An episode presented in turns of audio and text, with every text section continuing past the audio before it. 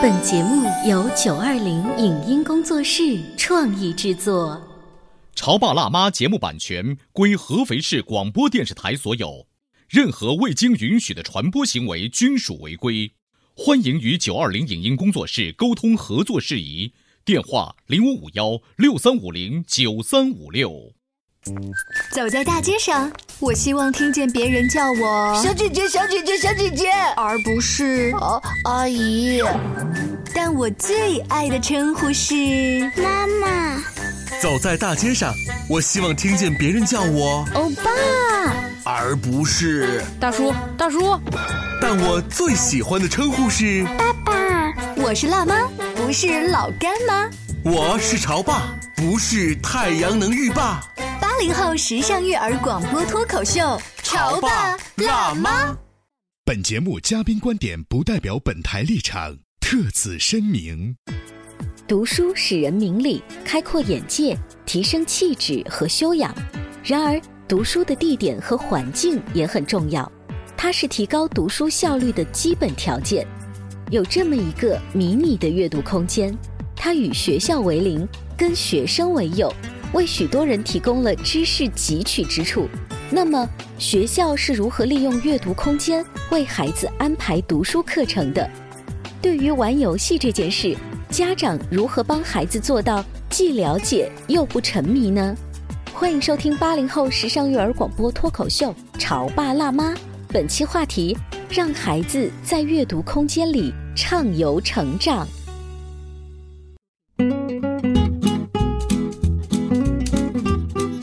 收听八零后时尚育儿广播脱口秀《潮爸辣妈》，各位好，我是灵儿。大家好，我是小欧。今天直播间呢，为大家请来了四十二中的办公室主任许悦老师，还有心理辅导站的负责人、国家二级心理咨询师朱玉琼老师，欢迎两位。欢迎大家，各位同学、老师，大家好。啊，今天为什么把两位请到直播间呢？是因为有一天我自己开车经过长江路的第四十二中，发现那一个学校门口开了一个新的书店，就有新变化。对，但它又不叫书店，它起了一个很好听的名字，叫阅读空间。嗯我感觉就是想象一下那些学生们放学，嗯然后像那个偶像剧里面一样，可以在里面写写作业呀，哎，你知交道这个流。阅读空间啊，的确是我们这个合肥市这几年的一个文化的一个创举。但是让我觉得很意外的是，阅读空间竟然现在开在了学校的大门口。嗯，你甚至可能一度会认为，哎。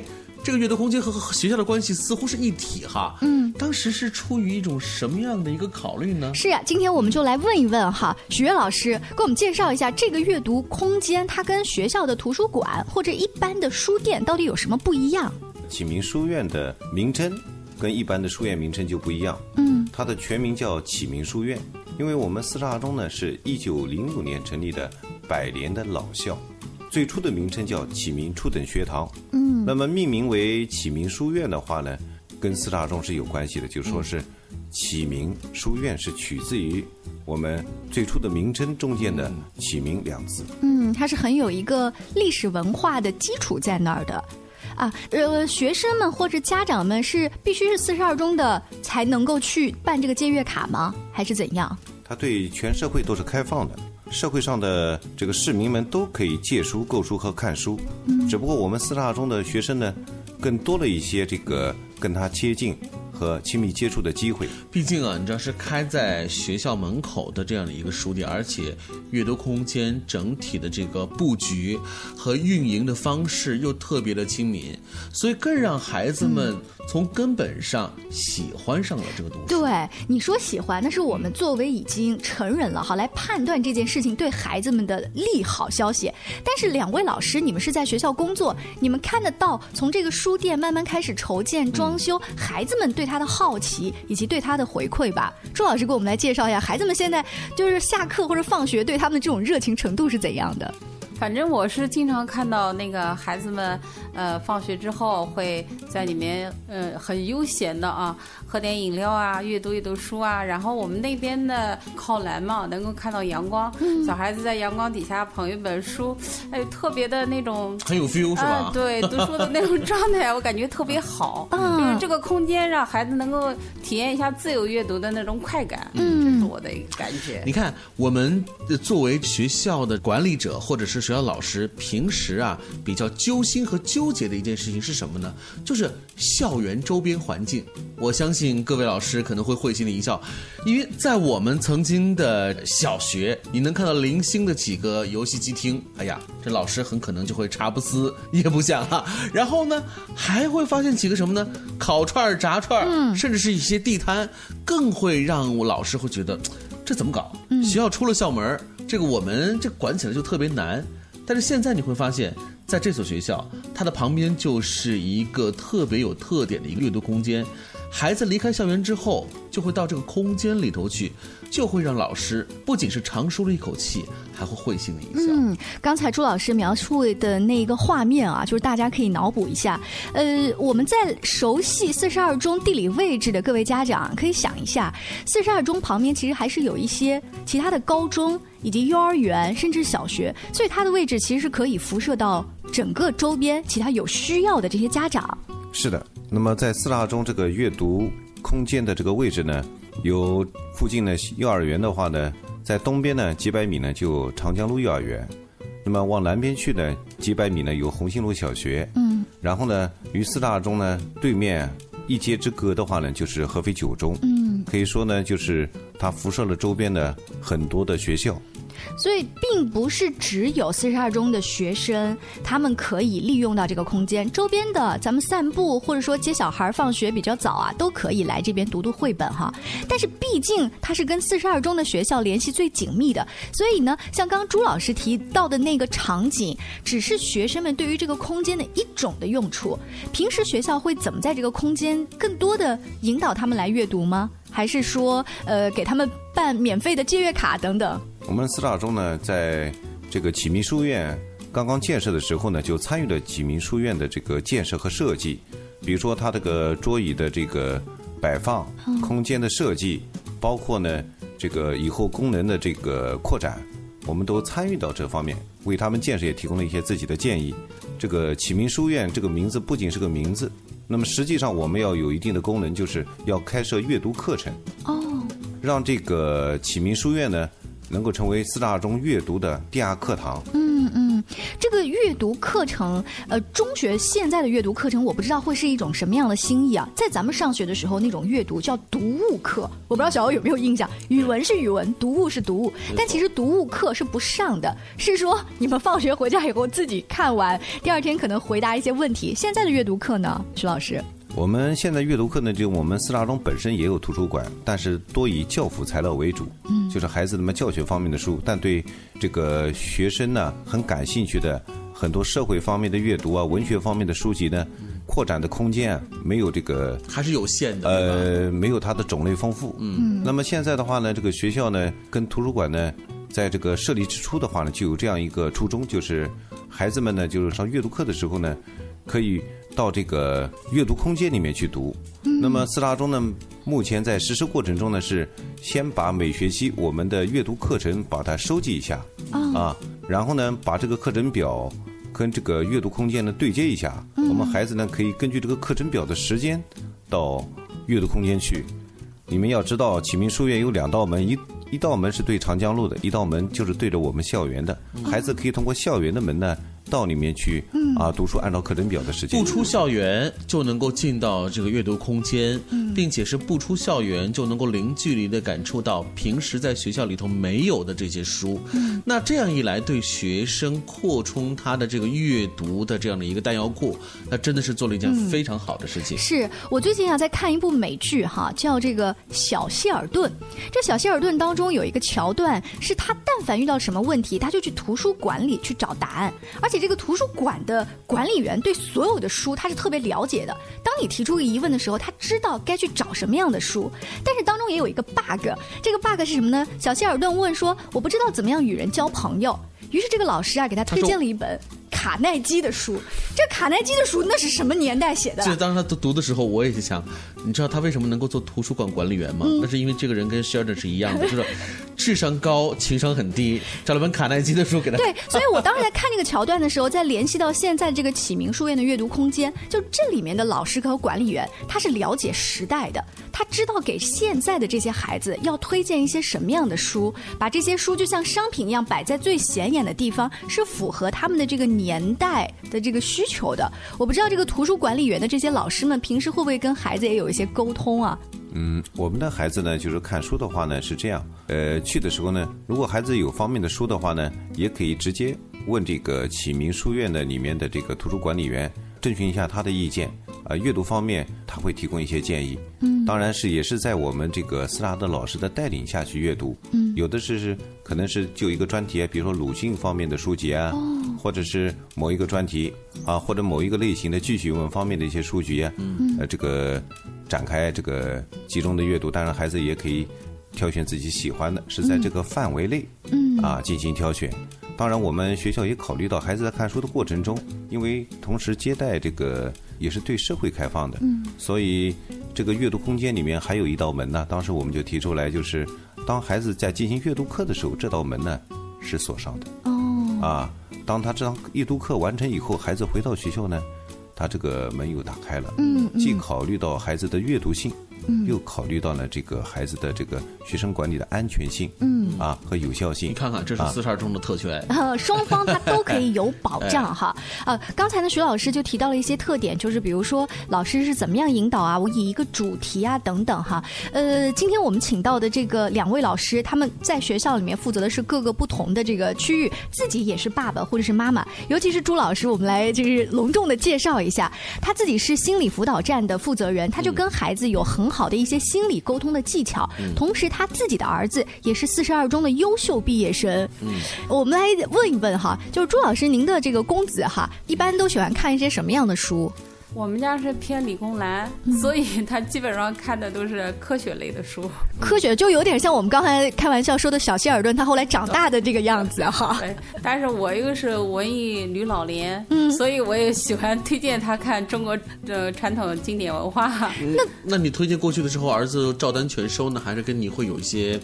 嗯，小小的这个切磋或者是纷争呢，还行吧。因为我推荐他的时候，他比较小，比较是在我的控制范围之内，所以已经慢慢的影响了哈。对对。呃，其实今天两位老师做客直播间啊，我们就是想问问，由这个新型的启明书院阅读空间，更多的我们要怎么样引导自己的孩子在家里面和在学校里面真的去爱读书？这个是不是学校有了一个阅读空间，我的孩子上了一堂阅读课，他就真的爱读书了呢？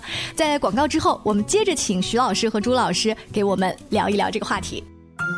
你在收听的是《潮爸辣妈》，小欧零二，叫你变成更好的爸爸妈妈。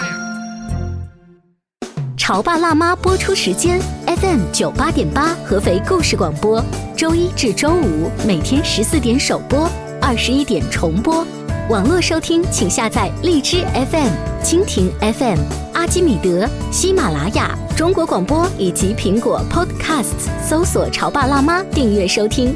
微信公众号请搜索“潮爸辣妈俱乐部”，参与节目互动哦。他觉得我有什么累的呢？不就是在家带个孩子吗？我想想，真不如出去上班。哎，下班也不太想回家呀，回家没什么话说嘛。我生气是因为他对我关心太少了，可是我也不知道怎么明说呀。哎，陪你一起吐槽养育熊孩子的苦，陪你一起追忆曾经自己的小世界。八零后时尚育儿广播脱口秀，潮爸辣妈。本节目嘉宾观点不代表本台立场。特此声明：读书使人明理，开阔眼界，提升气质和修养。然而，读书的地点和环境也很重要，它是提高读书效率的基本条件。有这么一个迷你的阅读空间，它与学校为邻，跟学生为友，为许多人提供了知识汲取之处。那么，学校是如何利用阅读空间为孩子安排读书课程的？对于玩游戏这件事，家长如何帮孩子做到既了解又不沉迷呢？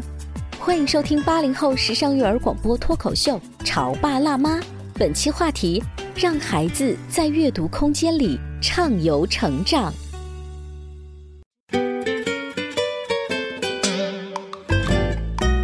广告之后欢迎您继续锁定潮爸辣妈。我们的节目呢现在可以通过荔枝 fm 的 app 订阅收听，也可以通过微信公众号“潮爸辣妈俱乐部”来锁定节目哈。今天直播间为大家请来了四十二中的办公室主任许悦老师和心理辅导站的负责人朱玉琼老师，欢迎二位。欢迎二位。四十二中的启明书院是以校园阅读定位，通过呢人性化的一些布局来服务这些学生、家长以及周边的居民。是在那儿也可以借书，也可以购书，也可以看书。其实呢，这个启明书院就是合肥市在呃很多地方打造的阅读空间，只不过这个阅读空间看上去更像是一个学校的图书馆，又很像是一个学生的一个特别形象也是特别大的一个第二课堂。总而言之，这个阅读空间真正的是给了孩子一个空间。这个空间的用来做什么呢？就是阅读。嗯，所以我们今天讨论的话题就是如何引导孩子去更多的阅读。学校这方面，你看他们做了一些什么？徐老师刚才说，我们建了一些大的环境，然后呢，就是有更多的所谓的阅读课的体现，还有一些吗？听说在七年级，你们做了一些什么样特别的安排？是不是？我们七年级的孩子呢，是每周二下午啊，有一节课啊。就整体打乱，孩子可以根据自己的需求呢，选择自己喜欢的课程。哦，有点大学生的味道哈。呃，但是要求全员学生都参与。啊。啊，也进行考勤。那么孩子的话呢，可以选择文学、棋类、文明礼仪、小小主持人、嗯，数学、乐园等等。嗯。那么根据自己的需求，有十六七门课程。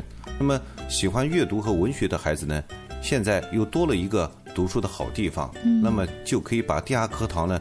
走入到我们的启明书院里，让孩子在这种读书的氛围里面去感受、去理解课堂里面的这个知识。特别是文学方面的，加深他们的理解。嗯，这也算是学校为加强孩子的阅读能力，嗯，提升他们的认知水平做出的一个努力哈。刚刚周老师在上半段的时候也提到了，说自己的儿子，呃，虽然现在已经从四十二中毕业了，但是当妈妈你再一次告诉他说我们学校开了一个这样的阅读空间，他会不会懊恼说怎么不早几年开，我可以更多的去哈走进它。你怎么就想到他的心里话就给你说出来了？是不是？对他就是这么说的啊，就你刚刚讲的，就当时他就说：“哎，为什么这么好的地方我在的时候没有见？” 呃，其实孩子他虽然说现在已经毕业了，但是学校对学校的这种情感，以及他每一个新的空间的建立，他都会充满了感情。甚至走过去的时候，他可能会跟他的学弟学妹再去回忆一下，说：“你们现在要好好珍惜啊，这个地方太好了。”哎，周老师也可以来跟我们说一说，平时你在家。里面怎么样去引导孩子去阅读的？虽然说他在那个时候还没有这个启明书院的阅读空间，但你们家里其实等于有一个小小的启明书院。对，因为我觉得读书就应该是一种习惯吧，所以从小到大我们基本上就是每天都是有读书的时间。嗯嗯，比如吃完晚饭睡觉之前固定的读书时间，而且因为我本人比较喜欢中国古典文学。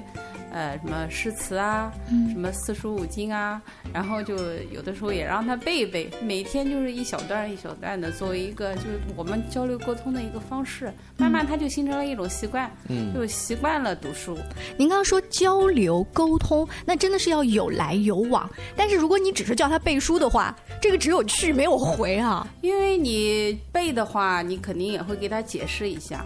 做人的道理啊，啊，安身立命的方法啊，等等，就在这沟通中间，其实已经告诉他了，嗯，不需要啊。今天我来告诉你，你以后要干什么干什么。嗯，你比如说这个，咱们中国人呃，要致知、格物、嗯，诚心。诚意正心，然后修身齐家治国平天下，就是中国人的理想，对吧？也就是告诉孩子要有一个理想。那么这个你就不需要板着脸说了呀，啊，他在背的过程中间，你会解释一下。嗯，其实这是一种人生观、价值观的树立。哦，你看，这是一个知识本身，它又是一个书本上的一个内容。嗯，但是在刚才的朱老师这个介绍过程当中，你会发现，它就变成了亲子的一个互动交流的一方面。也变成了父母将人生观、价值观，嗯，透过阅读、透过知识传递给孩子一个特别好的一个机会。是朱老师在说的时候，徐老师不住的在点头。为什么呢？就感觉同事之间也在互相学习，是吗？所以您的孩子今年几岁？我的孩子啊还在幼儿园呢。还在幼儿园，对所以你看到朱老师的孩子，呃，在你内心深处，你会觉得他的这种教育方式是你一种范本，是吧？是应该要去学习的对象。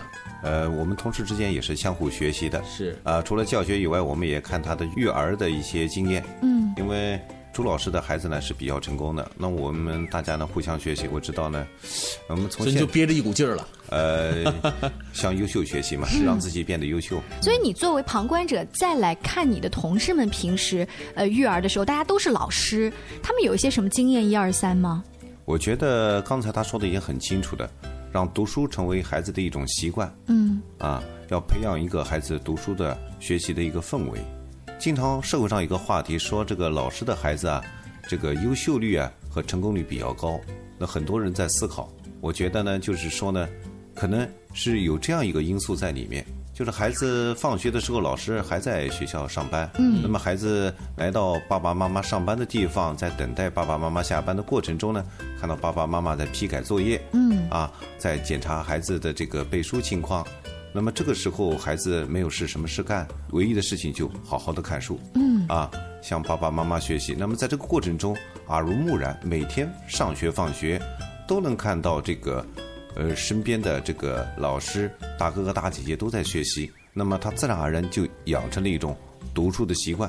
当习惯成为他生活中的一部分，我想他就很自然哈，对能够静下心来去看这些书。也把这个社会上可以把这个说手机啊，或者一些社会上一些可能会给他带来一些负面影响的东西啊，嗯这个空间的时间被读书的时间嗯占领了。这个阵地啊，如果不给读书占领，他会给其他一些东西占领。嗯那么正面的、向上的、好的东西占领的越多，那么孩子长得就越好、越全面。嗯所以在老师的家里面，这种碎屏化的，比如被 iPad、手机啊、电视啊充斥的时间，你们是怎么样阻隔的呢？就完全就不看，或者说家里客厅我们不装电视吗？还是怎样？也有吧。嗯因为我是这样认为的，因为现在的孩子这种电子产品是没有办法隔绝的，它是他们同伴之间沟通和交流的一种方式。你比如说啊，男孩子之间，我现在打王者荣耀，呃，如果你的孩子一点都不知道，嗯那大家都在聊的时候，你的孩子就在边上就没有被排共同外了话题，嗯对吧？我觉得适当的了解还是有需要的，嗯但是呢，呃，可能要做一个时间上的限定。你比如说，我们今天就打一局，嗯好吧？我们说好，尤其是对于男孩子，他比较喜欢那种规则的设定，然后是然后去执行的这种、嗯这种习惯。所以我们在这之前给他设定一个规则，我们今天说好啊，就一局，嗯一局完了之后你自动下，你不下的话，下一次我们会怎么样的那个处理？这这样的话对他既了解了又不沉迷，而且他这样和他的同伴之间，他有共同的语言，嗯，他这个同伴关系就会好一点。你知道刚才周老师讲的就特别有深度的一句话是吧？既了解又不沉迷。呃，一句特别简单的话的背后是如此难的执行。这其实可以开出另外一个话题，就是怎么样做到呃了解又不沉迷呢？尤其是面对于男孩子，他内心深处的种种的小宇宙的萌发，我们到底作为这个家长，我们该如何的去倾听、了解，还是管控呢那？这样我们有机会再单独请朱老师啊，嗯就这个男孩子在青春期的一些叛逆话题单独聊一聊。在今天节目的尾声呢，我还想就这个阅读空间问两位老师一个问题，就是两位是初中的老师，那么初中的课业压力已经很大了，孩子他究竟怎么样在我这种普罗大众的阅读和我的课业压力当中寻找一个夹缝呢？我觉得孩子的压力啊大，这个是个一个社会问题。那么整个社会和家庭对孩子的要求越来越多。那么再忙的时间，我们留一点给孩子阅读。孩子在阅读的过程中会带来一些乐趣，那这可能也是他释放压力的一个出处。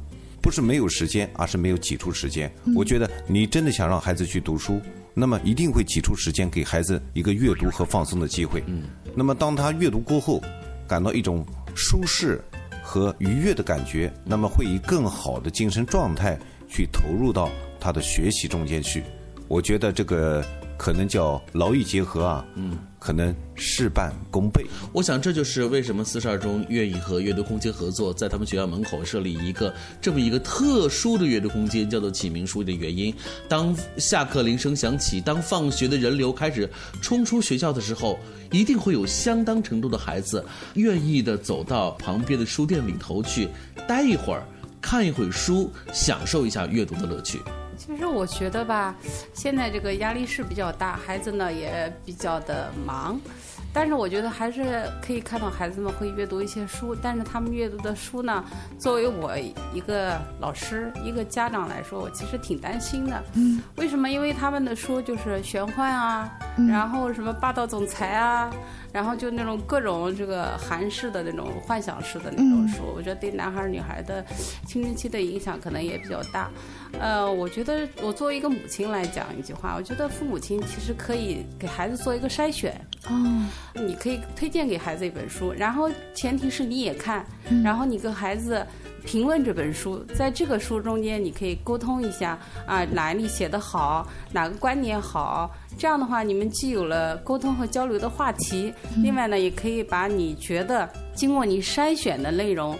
传授给孩子，让孩子自己去阅读，就是屏蔽了一些不好的，然后传递了一些正能量。哇，这其实也对父母提提出了一个更高的要求，就是你真的得陪他一起读。对。那呃，朱老师最近您跟儿子一起看的有一些什么书？在节目尾声给我们做一个书的推荐好了。最近我们俩在看那个《上瘾五百年》，因为他马上要考大学了。上大学之后，你比如说面临的是一个开放的环境，啊，比如说酒啊、烟呐，嗯，呃，甚至现在这个很可怕的这个毒品啊，还有电子产品的这个上瘾啊，我就想让他了解一下，我人为什么会上瘾，嗯，啊，这个上瘾我们是怎么样在这之前我们就有一个心理的这个建设、心理的戒备，让他更好的来适应以后这种更开放、更不在我的这个视野范围内的生活。你也可以好对他。更放心，对对对，提前做一个心理建设 啊！看来这本书不仅成功的吸引了儿子，也是吸引了朱老师本身哈。今天非常感谢啊，请到了徐老师和朱老师做客直播间，跟我们聊一聊现在的中学生他们的阅读课是如何开展的。也希望呢，给广播前还有手机前的更多家长提一点小的醒哈，就是想让孩子去爱上阅读，从自己开始，包括那个学校的氛围、家庭的阅读的氛围，都要多多建立起来。更多关于育儿以及两性关系的处理这些话题，可以持续关注《潮爸辣妈》。下期见，拜拜。谢谢。以上节目由九二零影音工作室创意制作，感谢您的收听。